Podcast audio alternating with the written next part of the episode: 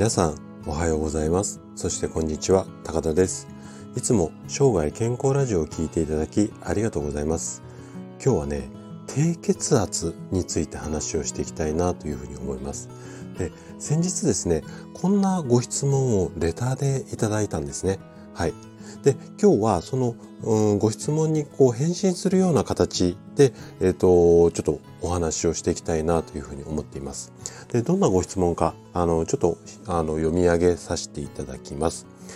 低血圧で日々体がだるく体力がありません。頭への血流が悪いのか分かりませんが頭痛がある時は決まって歩行中意識が落ちそうになり生活に不便を感じています。低血圧、低血圧に対する対策ってはありませんでしょうか？こんなご質問ですね。はい。ご質問、あの、ありがとうございます。そして、ちょっとレターに気づくのが遅くなってしまって、えっ、ー、と、返信の音声が遅れてしまって申し訳ございませんでした。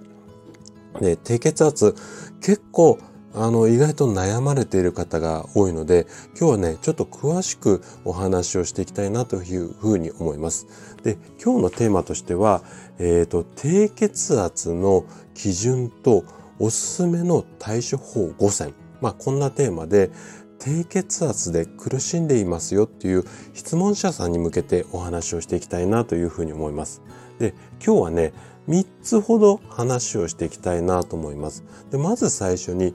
低血圧の基準とは、まあ、こんなお話をさせていただいて、次に低血圧は3つのタイプがありますよっていう話。で、最後に低血圧を、まあ、改善というか対処するためにおすすめの、うん、方法、これを5つほど紹介していきたいなというふうに思います。で、今日もできるだけ専門用語を使わずに分かりやすく話をするつもりなんですけども、もし疑問質問などありましたらお気軽にコメントいただければというふうに思います。じゃあ、早速本題に入っていきましょう。で、えっと、今日ね、低血圧についてお話をしていこうというふうに思うんですけども、えっ、と、そこの低血圧、低血圧に関しては、あの、うちの治療院に来院される患者さんからも、こんな質問されることが多いんですよね。先生、低血圧ってどのくらいの数値のことを言うんですか？うん。でね、あのー、これに関して、ちょっと、まあ、回答っていうか、えっ、ー、と、返事をすると、結構皆さんびっくりされるんですよ。で、そんなところからちょっと話をしていきたいなというふうに思ってるんですが、で、いわゆるこの高血圧、血圧が高いものに関しては、国際的にもですね、この診断の基準っていうのが決まっています。ただし、低血圧については、実はね、これ、明確に定められた基準っていうのがないんですよ。で、実際に日本の病院でも診断基準っていうのは本当にバラバラで、例えば同じ病院であっても、その先生によって考え方っていうのが結構違ったりします。なので、いくつからがこう低血圧って呼ばれるかっていうのは、ちょっとあのーその数字っていうのをここでお伝えするのっていうのは今日は避けたいなというふうには思うんですけども基本的に最高の血圧最低の血圧って上と下みたいな言い方をしますけどこの最高と最低の差が間が大きければ大きいほど結構あの低血圧っていうふうに判断されることが多いです。で、あともう一つね、ちょっとこれね、悲しい現実なんですけども、高血圧に関してはお薬などを含めていろんな治療法とかも今うんあるんですよ。ただ低血圧についてはもうあのお薬とかがほとんどないです。なのでこう薬を飲んで治すっていうよりも生活習慣を改善することで、まあ、治療するっていうのが今のところ一番有効っていうふうに言われています。で、じゃあ、こう、低血圧になるとどんな症状が出るのか。このあたりもちょっと見ていきたいなというふうに思うんですけども、まあ一般的にはよく皆さんイメージされるのが朝起きれないですよね。あとはもう一日中ちょっと体がだるい感じがしたりだとか、あとめまいだとか立ちくらみがしたり、あとまあこれうちの治療に来られる方多いんですけども、頭痛だったり肩こりがひどかったりだとか、あと、まあ耳鳴りがひどいよっていう方もいらっしゃいますね。それとそうですね、あと不眠だとか、ちょっと吐き気がしますよ。まあ、このあたりが一般的な、まあ、症状かなというふうに思います。で、うん低血圧って基本的に女性がなりやすいっていうイメージが多いと思うんですけども最近はね男性でも結構低血圧の症状に苦しんでる方っていうのも増えてきました。でこの低血圧なんですけどもこういくつかのタイプに分類されます。そのあたりを次に話していきたいなというふうに思います。で低血圧はあの医学的に見ると3つのタイプに分類されるんですよね。であなたがどのタイプの低血圧にこうまあ当てはまるのか。このあたりをしっかりと把握するとこうどういう対処法をしていけばいいのかっていうのが分かりやすくなるのでこの3つのタイプをねちょっと紹介していきたいなというふうに思うんですけどもまず名前だけあのお伝えしますね。まず1つ目が本能的あごめんなさい。本能性低血圧。で2つ目があ本能性じゃごめんなさい 言い間違えました本体性低血圧で2つ目が起立性低血圧で3つ目が二次性低血圧。これですね。じゃあそれぞれその特徴について詳しく見ていきたいというふうに思います。で本体性低血圧。これはね、いわゆるこう低血圧で、うーん、最も悩んでる人が多いって言われてます。一般的には皆さん大体このタイプの低血圧にされる、あの、分類されます。で、症状としては、うんと頭痛だとか体のだるさを訴える人が多くて原因とするとね慢性的なこう体質だったりとかこう遺伝が原因というふうにされています。であのー、ちょっとこの辺の数字ってこういろんなデータがあるんであれなんですけども大体低血圧で悩んでる方の70%から80%がこのタイプに当てはまるというふうにされています。で次起立性の低血圧これはね朝をあ朝だけじゃなくて例えば布団から起き上がる時だったりだとかこう椅子から立ち上がる時にこうフラフラってくるような、ものになります。でいわゆるこの体を動かすことで急激にこう血圧が下がるこれが原因とされていますね。であの神経の流れだったりとか神経の通りが悪い時に発生しやすい、まあ、低血圧でさっき紹介した本体性低血圧とこう併発、まあ、あの一緒にこう発生する場合も多い、まあ、こんな低血圧になります。で最後二次性の低血圧ですね。これはね例えば心臓病とかあとはそうですね糖尿病とかいわゆるその病気が原因だったりだとかあとは薬の副作用これによって血圧が低くなるこういった場合に発生しやすくなります。であとはね食後に血管がぐっと広がることが原因というふうにされていて、まあ、食後にこうめまいだとかだるさを感じる場合にはこの二次性というふうに分類されます。でこの3つのタイプのうち本体性低血圧に関しては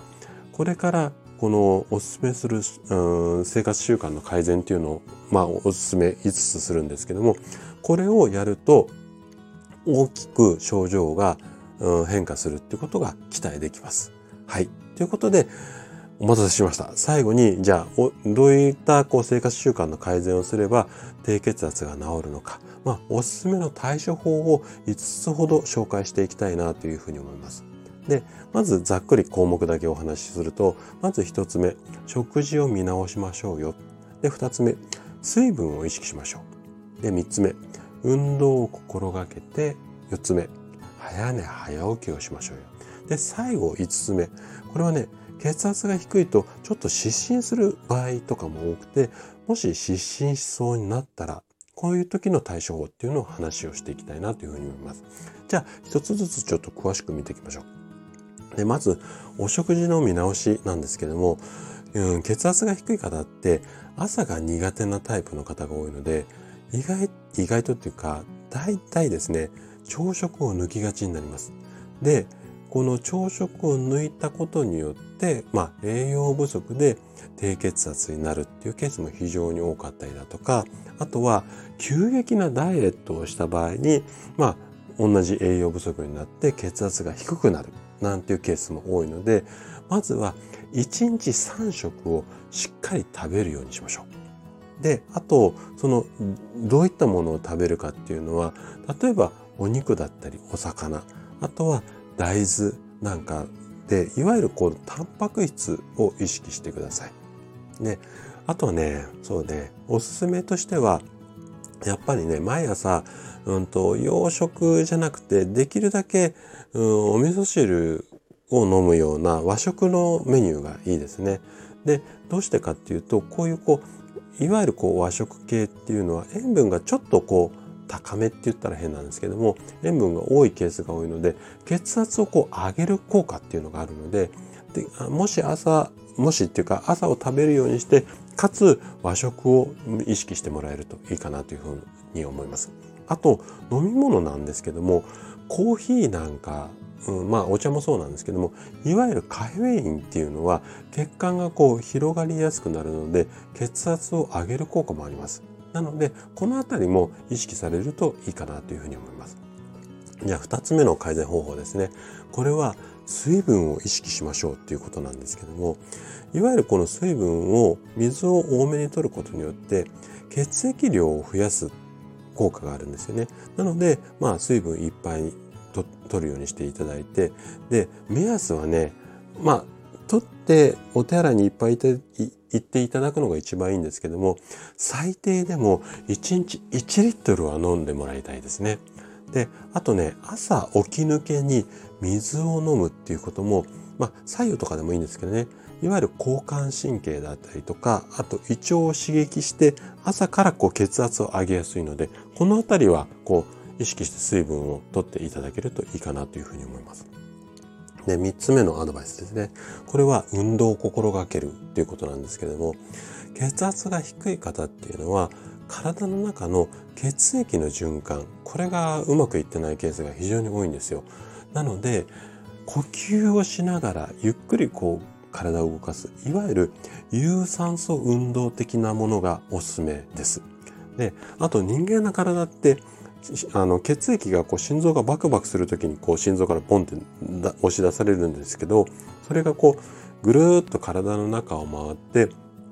足先からこう心臓の方に戻ってくるんですけどその時っていうのはこう何て言うのかなふくらはぎだとか太もものあたり、まあ特にふくらはぎが中心なんですけども、これが筋肉の収縮がポンプ代わりにして、この心臓の方に戻っていくんですね。で、血圧が低い方っていうのは、心臓からはしっかり血液が出てるんですけど、あと元に戻ってないケースが多いので、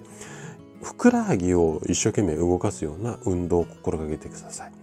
基本的にはウォーキングで歩いたりだとか、あとはちょっと階段の上り下り、このあたりがおすすめだったりします。で、今度4つ目ですね。これはね、早寝早起きなんですけども、朝起きれないのが、まあ、低血圧の方の特徴なんですけども、朝起きれないので、意外と夜夜更かしになりがちなんですよね。なので、うんと、これをなるべくこう早くお休みになって朝早く起きる。この習慣が身につくだけで血圧が上昇しやすくなります。あとは睡眠をしっかりとることで自律神経の働きなんかも安定するので血圧が上がりやすくなるのでこのあたりはね本当に意識してもらいたいです。で最後なんですけどもこれね失神しそうになったらどういう対処すればいいのかっていうところを、うん、話していきたいと思うんですけども低血圧の方っていわゆるこうブルブルっていうかめまいとかクラクラっていうのもそうなんですけども、湿疹に似た状態が発生するケースっていうのが非常に多いんですよね。で、もし、めまいみたいな兆候などがあれば、ちょっと周りを見ながらなるんですけども、もうその場でこうしゃがみ込んで、ちょっと安静にするっていうのがまず大切になってきますね。で、あのー、こんなめまいではなく、こうフラフラするわけでもないんだけどもちょっと低血圧っぽいなっていう症状がある場合なんかは軽く体を動かして血液を循環させるのがいいんですよ。なので例えば手足をブラブラしたりだとかあとは意外なんですけど貧乏ゆすりなんかも太ももだとか、まあ、ふくらはぎを動かすので結構血流が良くなって症状が改善する場合もあるのでこの辺りはちょっと覚えておくといいかなというふうに思います。はい。じゃあちょっと長くなってしまったんですが今回は低血圧についてお話をさせていただきました。最後まで聞いていただいたあなたがですね血圧を安定させることで確実に健康に近づくことができます。